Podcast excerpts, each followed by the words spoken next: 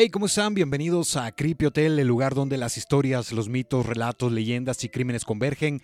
Estamos en este noviembre random. Les saluda Javier y pues vamos a estar hablando, como siempre, de temas diversos y tal como lo dice el nombre, pues vamos a estar tocando aquí variedad de temas que, que son interesantes y que pues suenan un tanto curiosos y que nos dejan siempre alguna enseñanza o que nos dejan pensando. Y pues no estoy solo, Luisado se encuentra conmigo. Luisado, bienvenido, ¿cómo estás? Hola, ¿qué tal? Pues aquí ya listo para iniciar este capítulo, que como ya lo indica Choma, pues estamos en el noviembre random, ya venimos cargados con un poco de diversidad y que esperamos que les vaya a agradar este capítulo como los otros, ¿verdad? Acaban de salir muchas de las zonas de la región del huracán ha estado fuerte, el huracán ETA que después se pasó a, tormenta tropical, después volvió a, retomar fuerza, así que fuerza para los hermanos países que, han sido o que han tenido problemas con esto, eh, Guatemala tuvo, tuvo varios inconvenientes con relación a, ETA. a ETA, pero pues el pueblo siempre demostrando que no es necesario la ayuda del gobierno, sino que entre todos se dan la mano y creo que eso pasa en la mayoría de países latinoamericanos que el gobierno está de más, pero continuamos aquí al pie del cañón, estamos al frente de la batalla y pues así, así ha sido, así ha sido todo esto. Estamos, estamos ready, estamos listos ahí para sobresalir, seguir adelante y pues llevar esta vida de, lo de la mejor manera posible. Y por eso mismo eh, decidimos y pues dijimos vamos a hablar de a cuántos supuestos finales del mundo o apocalipsis ha sobrevivido la Tierra o la humanidad. Entonces por eso es de que vamos a, estar tocando este tema en el noviembre random que vamos a hacerlo en dos partes. Esta es la primera parte y pues eh, inmediatamente después vamos a publicar la segunda. No lo vamos a hacer como lo que habíamos manejado con el capítulo de el vampiro de Brooklyn, que fue hasta la siguiente semana. No, esto viene automáticamente los dos juntos, pero divididos porque si lo hacemos en un solo capítulo o en un solo reel o en, un solo episodio, pues quedaría eh, muy extenso. Entonces ustedes pueden escuchar la primera parte, después eh, tomar un pequeño descanso, un break, ir por un café, no sé, eh, no sé, hacer... Echarse un relax. un sueño, un pestañazo y después escuchar la segunda parte. Y pues, ¿qué te parece, Luisado, si entramos en materia, si iniciamos, si nos ingresamos al, al mundo? Al callejón de los misterios. Donde van a haber muchos finales diversos y mundos paralelos, podríamos decir, ya que cada final es inesperado y muy distinto al otro. Es importante decir lo siguiente, que si nos detenemos a hablar de las fechas que han sido eh, fallidas en torno al final del mundo o al apocalipsis, pues no terminamos es demasiado. Estamos hablando que quizá las primeras datan del 741 a.C., en donde pues supuestamente el mito de las águilas había sido revelado a Rómulo. Después ya pues pasamos al año 500, después nos vamos a cerca del año 1000, donde los cristianos también habían predicho un apocalipsis que supuestamente iba a ser en el primer milenio cristiano y después cuando fue el supuesto final de la peste y también algunos finales que ya son muy conocidos como el Y2K de, que ocurrió en el año 2000, también el del 6 del 6 del 2006 y ¿qué, qué, otros? Está el del 21 de diciembre de 2012. También hemos sobrevivido algunas fechas que se han estado supuestamente haciendo populares. No sé, existe esta, esta pequeña necesidad del ser humano de, predecir. el fin. Sí, de, de, de querer. ¿Hasta cuándo vamos a llegar? Y no precisamente solo uno, una comunidad, un país, sino el mundo en general. Eh, tenemos esa pequeña duda, intriga de querer conocer cómo es que vamos a terminar, ya que no sabemos también eh, a ciencia cierta, por decirlo así, eh, cómo es que iniciamos como tal. Si nadie sabe, nadie supo, fue horrible, dijo el longe moco, pero entonces iniciamos ya con el, con el capítulo. Esta es la primera parte de uno de los supuestos finales del mundo que la humanidad pudo eh, sobrevivir. Continuamos aquí y estoy seguro que eso va a ser por mucho tiempo. Somos sobrevivientes. El universo inició aproximadamente hace 13.7 millones de años. Por otra parte, la Tierra cuenta con una edad cercana a los 4.5 millones de años. Y millones más tarde, el ser humano comenzó a poblar nuestro planeta. Según las evidencias y descubrimientos, nuestra existencia, en comparación con la del universo, es corta. Sin embargo, desde que el ser humano alcanzó el total desarrollo de sus pensamientos, talentos, dones ideas y razonamientos, se ha dado a la tarea de profetizar, compartir y revelar el supuesto final de los tiempos de este mundo tal como lo conocemos. Esa es la pequeña introducción de lo que vamos a, a estar hablando y pues si nosotros comparamos nuestra existencia con la del universo, no se puede resumir ni siquiera en pocos segundos, no alcanzamos a, a decir nosotros hemos estado aquí por o sea, si, se compara una cosa con otra, pues el paso de nosotros la es... del tiempo, de lo que va de la historia, de lo que es el mundo y todo lo que ha surgido en esta trayectoria, a lo que nosotros llevamos es una nada. Pero la ventaja es que gracias a la razón que ha desarrollado el ser humano, pues se han alcanzado grandes avances y pues así ha sido el proceso, ¿no? Salir primero del agua, después comenzar a, a, caminar y ahora pues que se está saliendo del planeta y se está intentando conquistar otras, otros planetas cercanos y viendo cómo se pueden hacer viajes a otras galaxias y todo eso que, que ya conocemos. En el año de 1954, en la ciudad de Chicago, vivía una mujer llamada Dorothy Martin, quien afirmaba que mantenía contacto cercano con seres extraterrestres. Dorothy era una mujer interesada en la ufología y la cienciología podemos hablar de que la mm, cienciología pues se conoce o se resume como una religión que, pues si bien esta ofrece una ruta precisa que conduce a una completa y certera eh, comprensión de la verdadera naturaleza espiritual de cada uno, es, ha sido un tanto famosa esta cienciología que ofrece una ruta más para las personas que quieran em, tener una relación consigo mismo, ya sea con la familia o con, no sé, diferentes grupos, con la humanidad o con todos los seres vivos. Es un pequeño camino que conecta al entendimiento del ser mismo como tal y al universo material, el universo espiritual y pues el ser supremo. Esta es una pequeña mezcla de, de, todo. Sí, y suena, suena a, al menos a grosso modo o a poco entendimiento, suena pues lógica.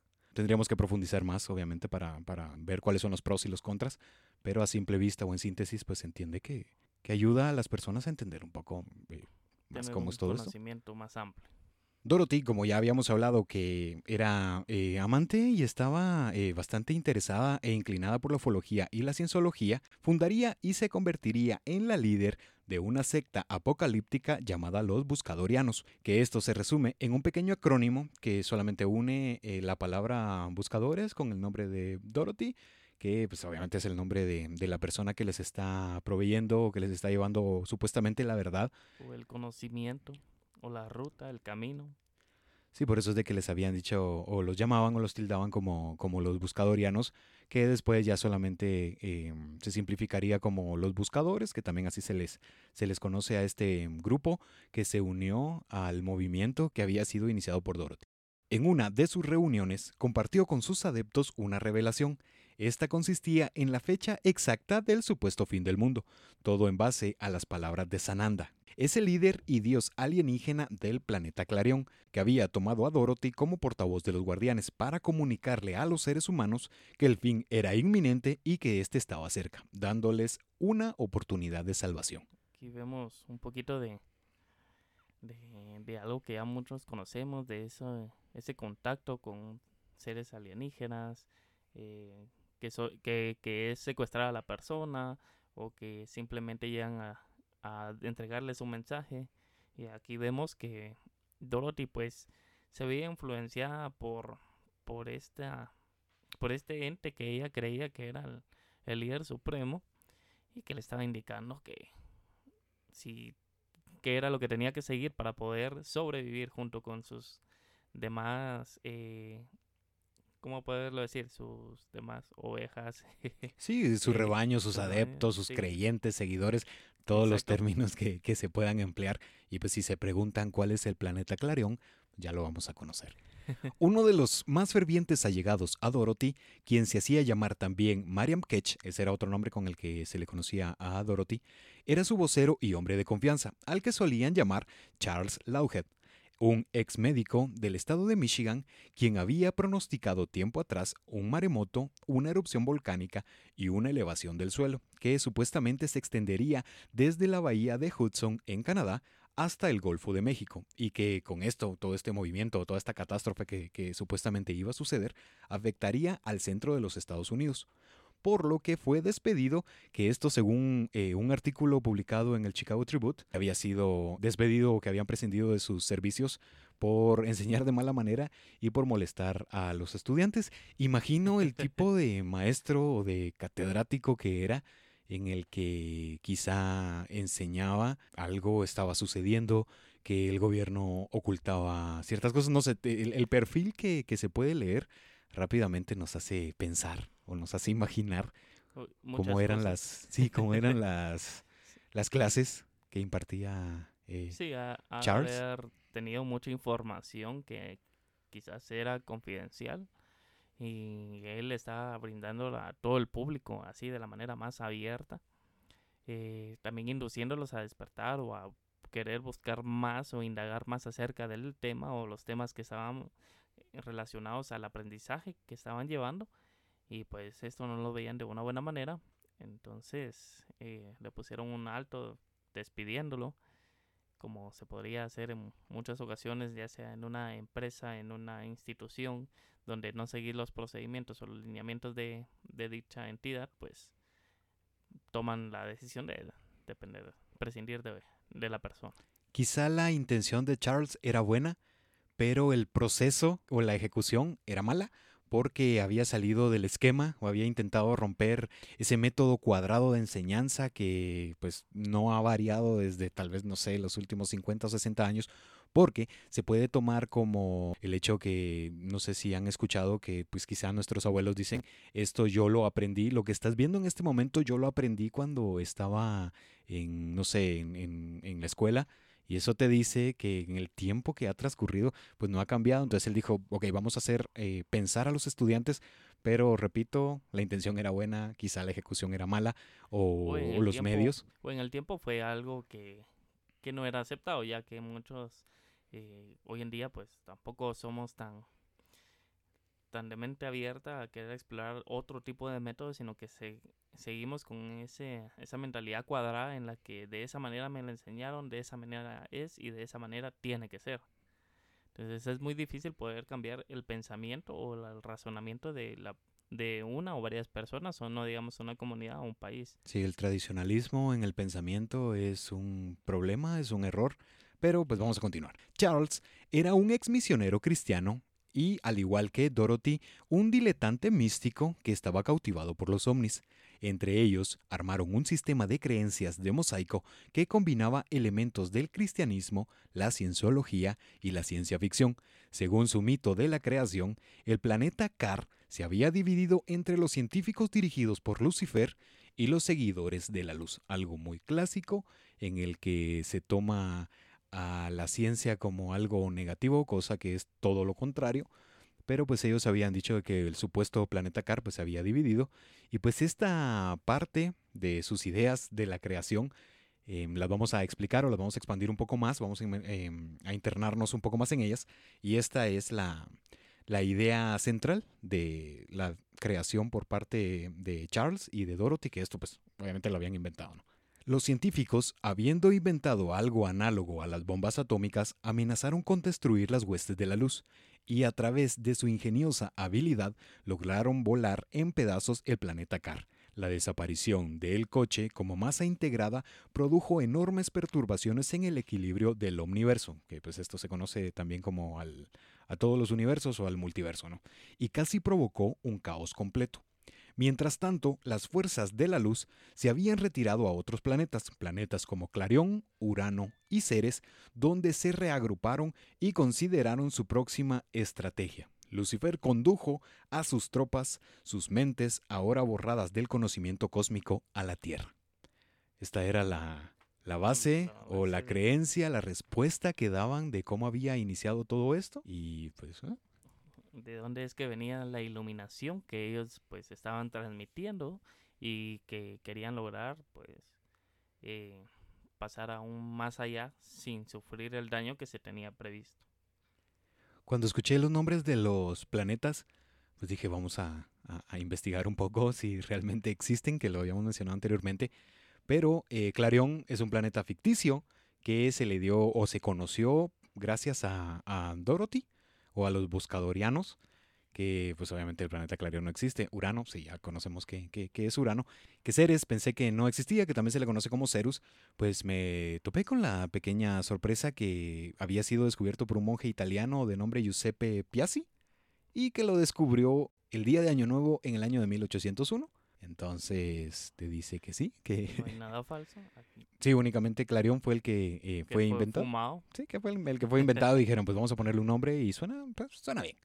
Dorothy se distinguía por ser una fiel oradora, por lo que no le fue impedimento persuadir a sus seguidores y la supuesta revelación terminaría de unir los nexos con su congregación.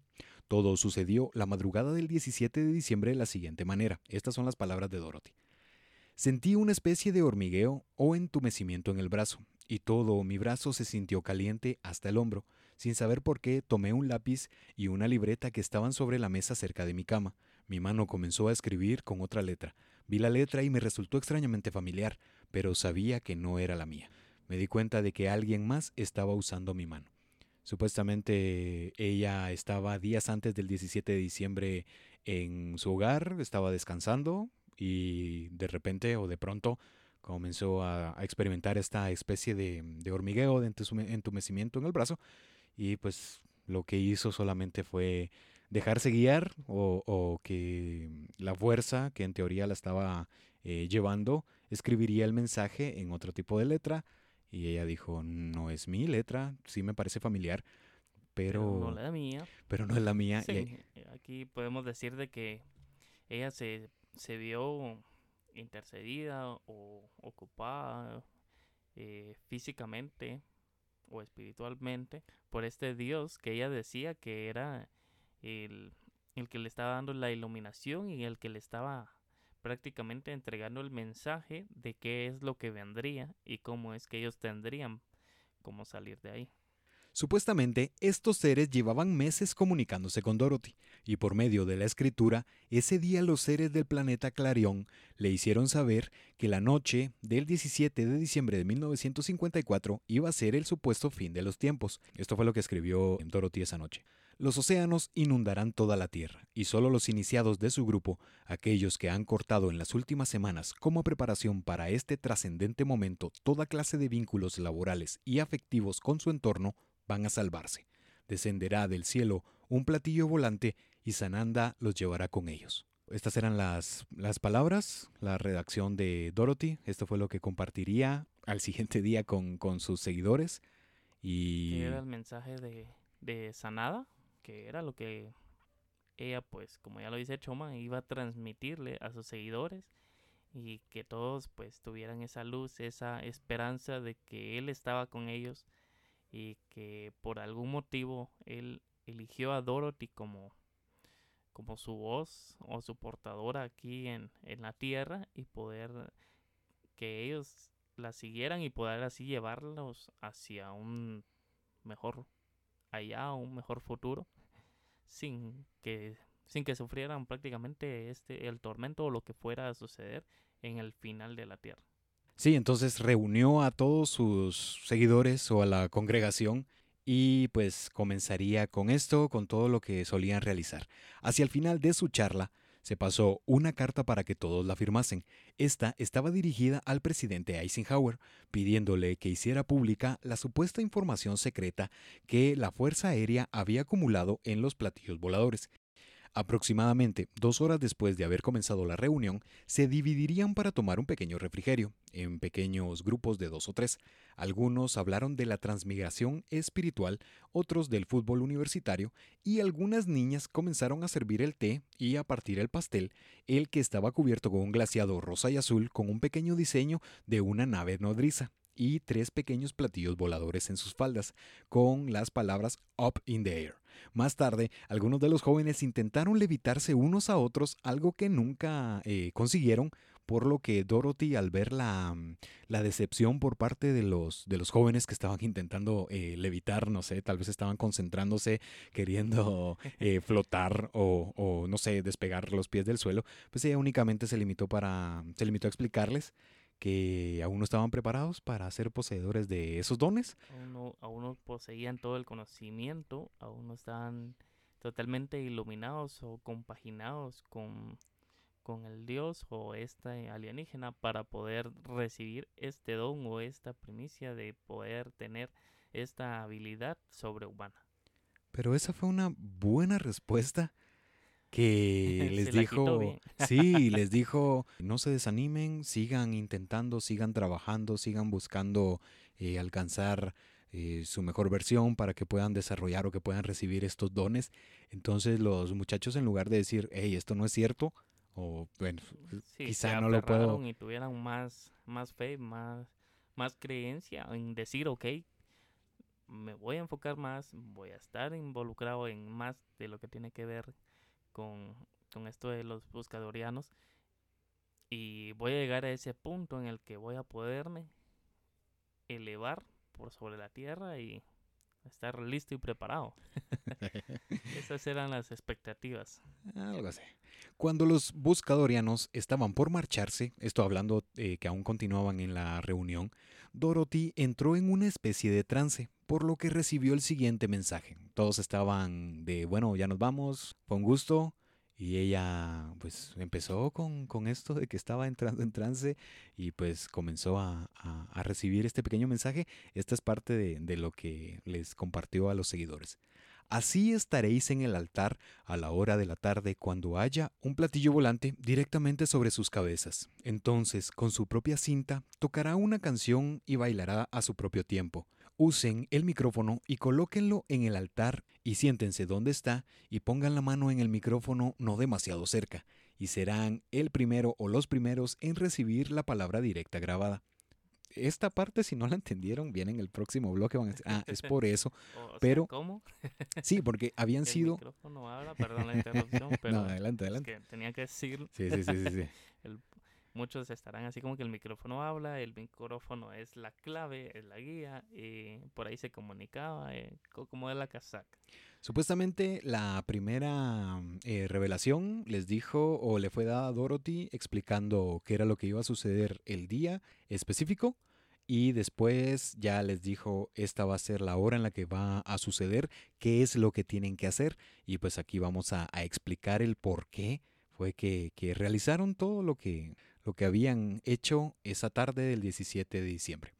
A las 6 de la tarde del 17 de diciembre, un pequeño grupo de personas se reunió en la calle frente a la casa de Dorothy, ubicada en Quiller Avenue, cantando villancicos y esperando la llegada de Sananda. Varios de los miembros de la secta habían vendido sus propiedades, abandonaron sus trabajos y se centraron únicamente en preparar sus almas, algunos junto a sus familias, para ser elegidos, otros lo hicieron en completa soledad, pero supuestamente uno de los mandatos era que se tenían que desprender de sus posesiones materiales, por eso es de que habían vendido sus propiedades. Supongo que incluso hasta la... todo lo material, dinero, propiedades, eh, Solo porque la familia no se podía, dijeron algunos.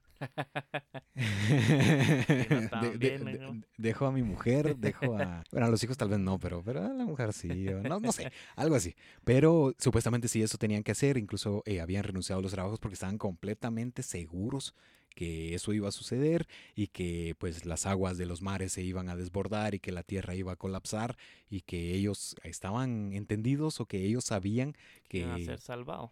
Sí, y aparte que habían intentado compartir eh, la revelación o la noticia tratando de salvar a cuanta gente eh, lo permitiera, pero pues algunos habían dicho que no, otros les habían dado la espalda y otros pocos sí se habían sumado y dijeron, bueno, ok, nos juntamos eh, en, las afueras de, la casa de, de, Dorothy, estamos cantando villancicos porque por eso es de que se había colocado supuestamente el micrófono para que ellos comenzaran a, a entonar estas, em, estas canciones. Por eso es de que ellos estaban haciendo esto, estaban esperando y se puede imaginar al grupo de personas todos viendo hacia el cielo, esperando a que llegara Sananda a recogerlos.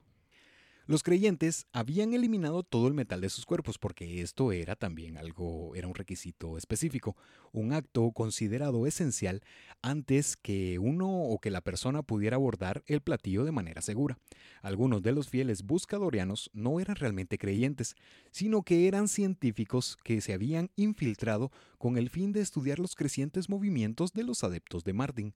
Un equipo de investigadores de la Universidad de Minnesota habían escuchado de la secta por lo que llevaban desde principios de 1954 tras los pasos de la supuesta vocera de Sananda, por lo que consideraron a los buscadorianos como el grupo perfecto para un estudio de campo. De esta parte me encantó que un grupo de científicos se hicieron pasar por supuestos creyentes. Y eran los infiltrados.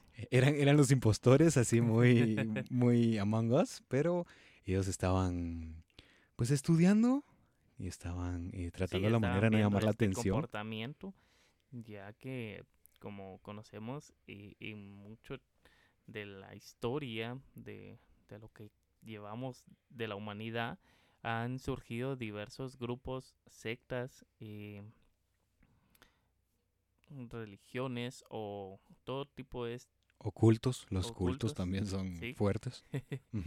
que, que vienen que que vienen con un mensaje de algún ser supremo que les ha dado la iluminación para poder llegar y poder salvarse o poder obtener ciertos eh, dones especiales, pues buscan y hacen de todo para convencer a las personas y estas pues están buscando eh, en algún momento de sus vidas, están pasando algo fuerte eh, y encuentran ayuda en estas personas, pues son susceptibles a este tipo de, de sectas de congregaciones.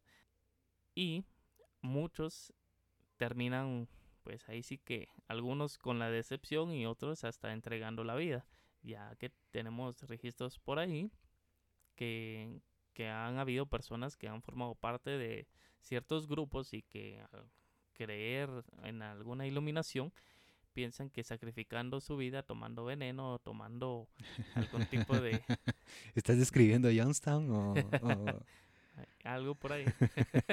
Entonces están, están haciendo un montón de cosas por, por querer llegar a, ese, a este modo zen, en decir, ok, aquí estoy yo, ya me purifiqué de todo, me despojé de todo, estoy llevado hacia eh, un lugar mejor, que era lo que se propiciaba para las personas. Sí, yo creo que solo añadiendo un poco a lo que comentaba eh, Luisao, únicamente el talón de Aquiles del ser humano es la necesidad, porque por medio de ella es que ingresan este tipo de, de grupos, de organizaciones, y así es como van ganando adeptos, porque al final el ser humano tiene esa pequeña necesidad de querer prolongar lo más posible su existencia, y qué mejor si, si le están dando una vía o si le están dando una oportunidad de supuesta salvación, que algo que está eh, diciendo, eh, tu vida no acaba en el momento de, la muerte, sino que hay algo más allá, y pues eso ya lo conocemos todos. Sí, muchos también están buscando el formar parte de o ser parte de. Importante, importante. No, no, eh, que, querer dejar esa huella, querer dejar ese, ese pequeño rastro en decir yo formaba parte de. No es lo mismo decir yo hacía esto que nosotros en grupo hacíamos esto. Eso, eso viene en la parte número dos y eh, muy bien, muy buen punto ese, Luisao. Los científicos ingresarían por completo a la secta en el mes de octubre, por lo que finalmente se ganarían la confianza de Martin.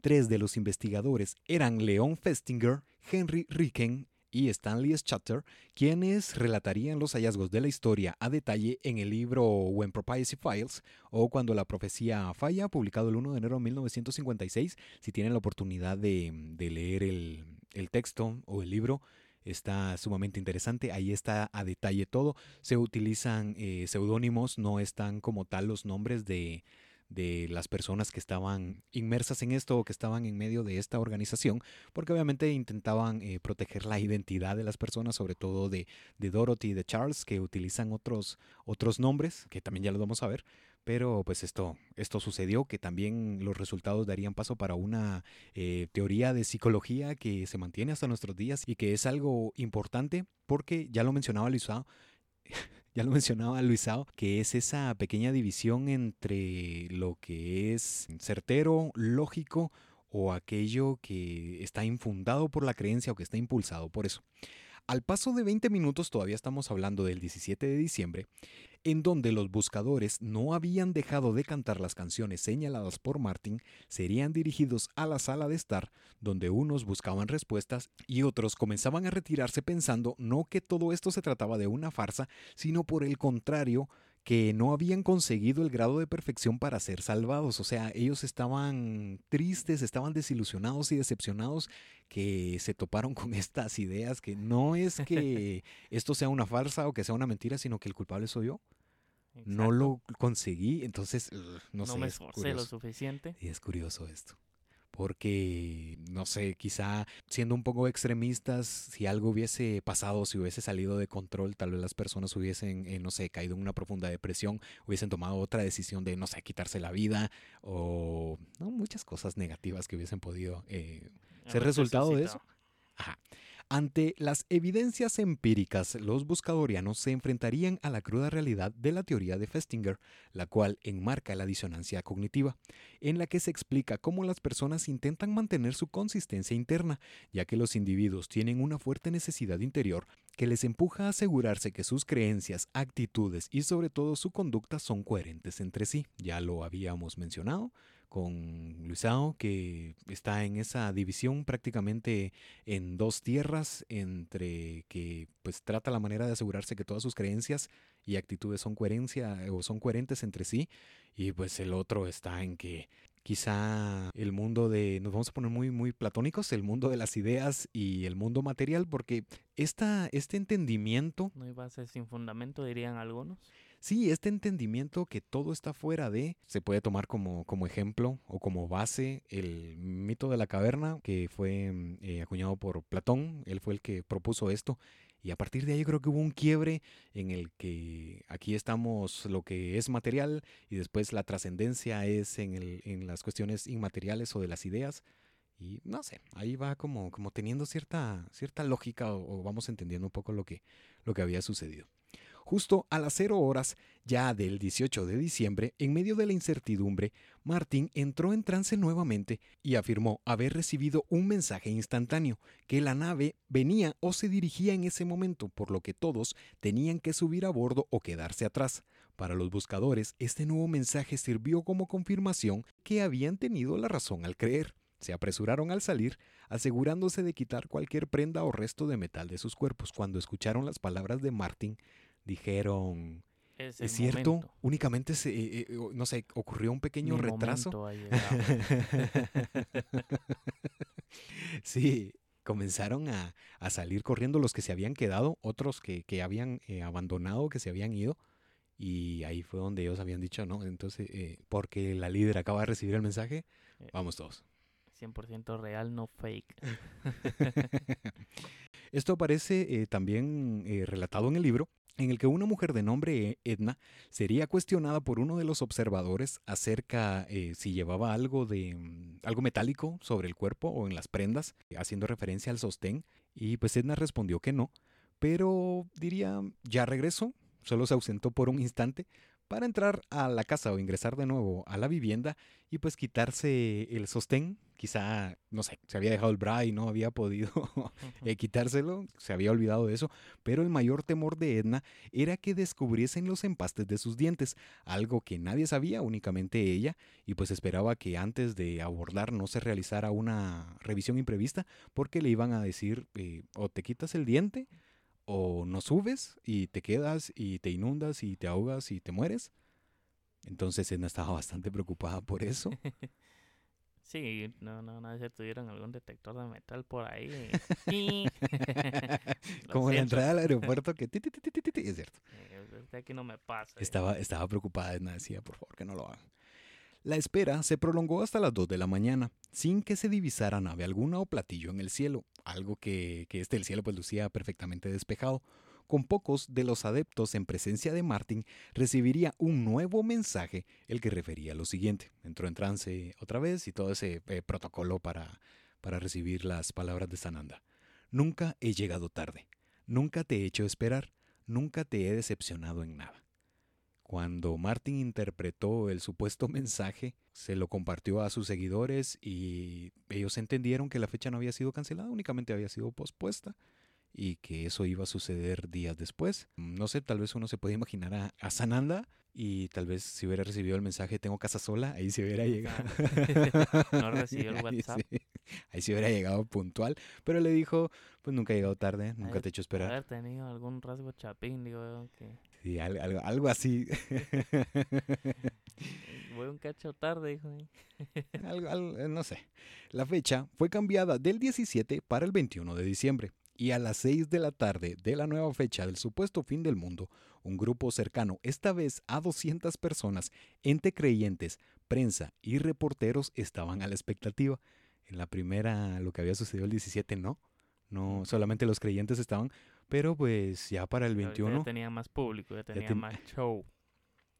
Todo esto, lo que habían conseguido de la atención de la prensa y de los reporteros, era resultado o producto de que los creyentes habían enviado un comunicado de prensa al respecto, por lo que algunos medios dieron cobertura al suceso, que a la medianoche del 22 de diciembre la escena del 17 se repitió. En esta ocasión, solamente algunos de los observadores se refirieron en torno al fallo de la profecía. Estuvieron ahí en la vela o en la vigilia, algo que nunca pasó. Y no sé, tal vez te... Referencia de memes completa de Te estoy esperando, anciano. Nunca apareció eh, Sananda y este fue el punto de inflexión. Aquí fue donde, donde terminó de quebrarse la creencia por parte de, de Dorothy o qué era lo que ella tenía en base a sus palabras y pues cuando fueron abordados por los reporteros. Solamente pocos se atrevieron a, a cuestionarlo. Sí, a referirse al respecto o a decir qué fue lo que pasó o, o por qué sucedió esto o por qué no sucedió esto. ¿Por qué no pasó? El primero en ser interrogado al respecto por uno de los reporteros fue Charles Lawhead, quien tenía el, seudónimo o el nombre de Thomas Armstrong, esto en el libro de When the Prophecy Files. Cuando la profecía falla, él respondió a la pregunta en relación a la no llegada de los astronautas de la siguiente manera. Esta fue la respuesta por parte de, de Charles. Bueno, salimos a cantar villancicos y si algo sucediera, bueno, está bien, ya sabes. Bueno, había un astronauta en la multitud con un casco y una bata blanca, y todo eso fue un poco difícil de decir, pero por supuesto al final, cuando rompimos, porque era muy evidente que había un astronauta allí, porque tenía puesto un casco espacial y una bata blanca. Esta fue la respuesta. No, existía un astronauta. Esto Charles dijo, lo que pasa es que ustedes no lo vieron. Ellos estaban, eh, sí llegaron. están a mi nivel. La diferencia fue que porque estaba la prensa, porque había medios de comunicación, dijeron, no, no, no queremos ser vistos, no queremos, no sé. Es curiosa la respuesta de Charles. Obviamente la, la contestación fue inventada, no había ningún astronauta y pues Sananda no existía, planeta Clarion tampoco.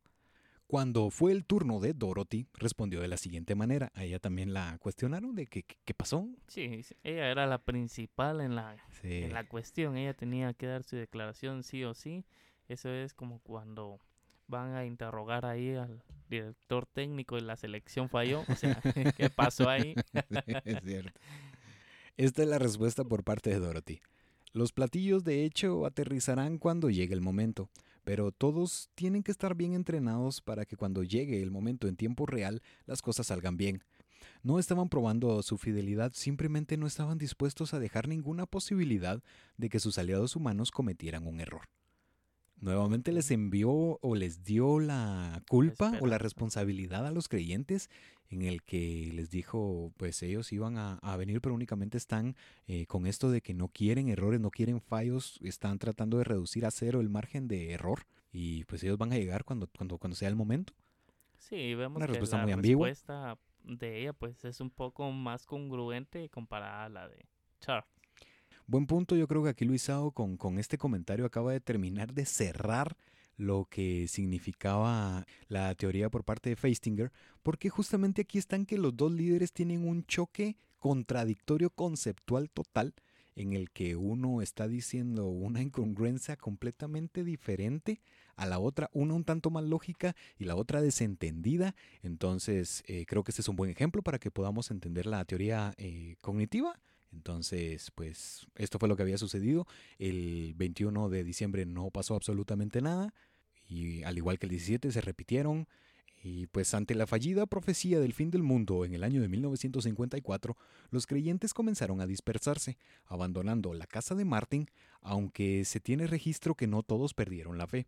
Esta frase pertenece al libro de Feistinger respecto a la disonancia cognitiva. Estas son algunas de las palabras o es un pequeño fragmento de lo que está en el libro eh, publicado en el año de 1956. Cuando hay disonancia, además de tratar de reducirla, la persona evitará activamente situaciones e información que probablemente aumentarían la disonancia. Esto es lo que se puede eh, leer o interpretar en la teoría de la disonancia cognitiva, que pues este ya es el segundo libro que tiene conexión eh, completa con, con, el primero de Cuando la profecía falla, publicado en 1957. Ahí es donde está em, el ejercicio y está el resultado después. Entonces, esto se toma mucho para quizás entender de cierta manera cómo es que piensa o actúa de, de alguna forma el, el individuo, la mente humana, porque pues podemos encontrar muchos ejemplos en, en la vida de qué es lo que, lo que sucede. En 1956, Dorothy Martin abandonó Oak Park para ir a un centro de dianética en Arizona. En torno a esto, Feistinger se refirió al respecto. Estas son las palabras de Feistinger.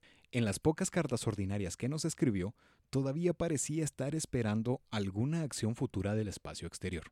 Por eso es que se toma que no todos perdieron la fe por lo que había eh, sucedido. Ella continuaba con esta idea que era cierto lo que había visto o lo que había experimentado. Y pues esto continuó.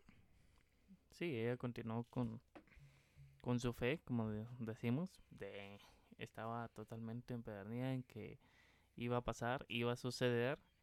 Solo tenía que tener mucho más fe y minimizar al máximo sus errores, como ella lo dijo, para poder ser elegida por esta entidad. Martin se distanció de Feistinger y, al paso de varios años en los Andes peruanos, regresó a los Estados Unidos en la década de 1960, para entonces conocida como la hermana Tidra donde fundó la Asociación de Sananda y Samat Kumara en Mount Shasta, California, donde se encontró nuevamente informando mm, desde las regiones interiores del espacio hasta un pequeño grupo de creyentes. Ella continuó, únicamente rebautizó, quizá agrupó un poco más sus ideas, esperó que el tiempo pasara, se ausentó, continuó, eh, no sé, en el estudio o en la indagación de, de, todo esto, lo que podía usar como herramienta para poder eh, comunicarse con sus seguidores. Y pues volvió a Estados Unidos y pues fundó la Asociación de Sananda. Dorothy Martin murió en el año de 1992 en Sedona, una ciudad de Arizona, a la edad de 92 años, infiriendo lo siguiente antes de morir. Estas son las palabras que infirió em, Dorothy o la hermana Tidra antes de, pues, de partir o de fallecer. Ha llegado el momento de que salga del lugar donde se encuentran. Gritaréis de alegría. Déjalo, porque muchos te saludarán con gritos de alegría. Que así sea, no más dolor.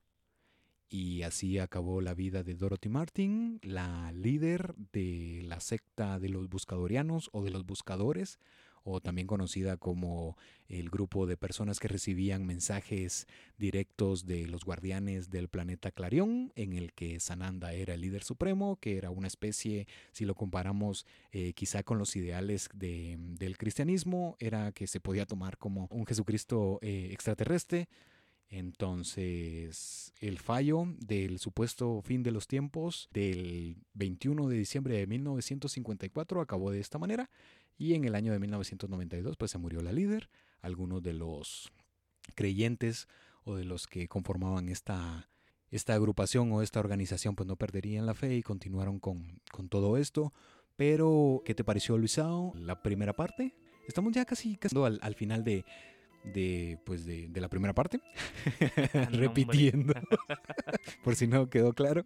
¿Qué te pareció el, lo que acabamos de, de leer, de entender. Sí, eh, pues aquí nos habla y nos, aparte que nos habla, pues nos da a entender en querer un poco, indagar un poco más acerca de, del razonamiento del, de la mente, qué tan compleja puede ser y también de cómo es que ciertas personas tienen esa habilidad o ese don de poder entrar al pensamiento de esta persona y hacerla cambiar en su manera de, de, ser o de pensar en ciertas actitudes.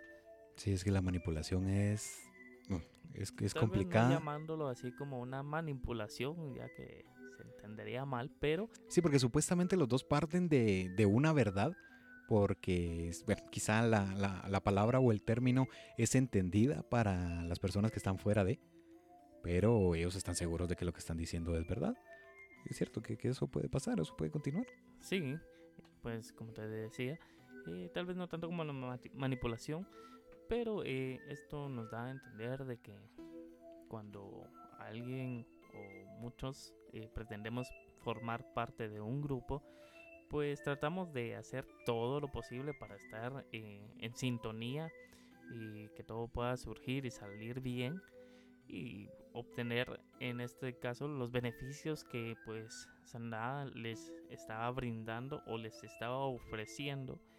Y que como escuchamos en la historia muchos pues no culpaban a Dorothy como que la falla era de ella sino que ellos mismos se autoculpaban.